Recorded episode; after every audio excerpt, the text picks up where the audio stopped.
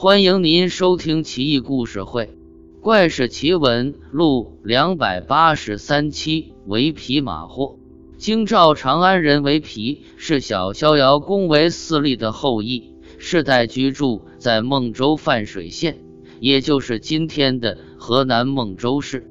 因为祖上豪富，养成了纨绔子弟的习气，加上自幼缺乏管教。井底之蛙，不知天高地厚，在乡里横行霸道，无所顾忌。维皮不喜读书，不是产业，最喜欢的就是骑马，每每策马狂奔在田野之上，到处毁坏庄稼。因为他有势力，事后总会加倍赔偿人家，当地农户也就睁一只眼闭一只眼了。他喜欢骑马。同时也能相马驯马，千里名驹大多埋没民间，他一眼便识得；亦或桀骜不驯、顽劣异常的野马，在他手上都能驯得服服帖帖。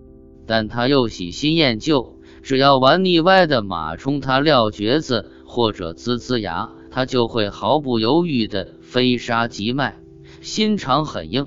唐懿宗咸通末年。维皮呼朋唤友，在集市酒肆喝酒，酒至半酣，歌舞正狂。一个卖白马的人经过酒肆，维皮当时眼前一亮，赶紧叫住那人，说道：“这马神俊非常，当世罕有，我买下它了。”卖马的人见维皮识货，就出了个高价钱。维皮毫不犹豫，当即掏银子。而后窜上马背，风驰电掣，策马狂奔于街市之间。贩夫走卒、行人商贾躲避不及，多有摔倒受伤的。维皮幸灾乐祸，怪笑一声，扬长而去。维皮的仆人赶紧骑上一匹马追随，但始终追赶不上。顷刻间，维皮策马出城，登上东边的荒原。绝尘飞驰十余里，早不见仆人跟随的影子。这时，维皮感觉白马迅疾到了不可思议的地步，眼前的山川草地疏忽变得不清晰了，耳边只有嗖嗖的风声，一下子汗如雨下，已然酒醒，猛拉缰绳想要止住白马，但白马不听使唤，继续一路狂奔。维皮举起钢鞭抽打，但钢鞭一触马臀，就觉手腕一麻，钢鞭脱手坠地。维皮脑袋嗡的一下大了许多，知道自己遇到敌手了，立刻紧紧抱住马脖，紧收双腿，夹住马腹，不使自己坠马。而后凝神四处查看，白马奔腾之下，已经来到一棵大桑树旁。维皮施展轻身功夫，一跃上树，腾腾腾，像猴子一样，极力往上爬了几丈高，这才长舒了一口气，觉得自己已经脱险了。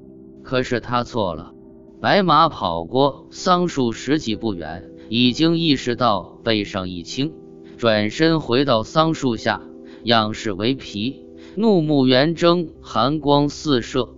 前蹄蹬住桑树干，拼力摇晃敲打，仰天嘶吼，震耳欲聋。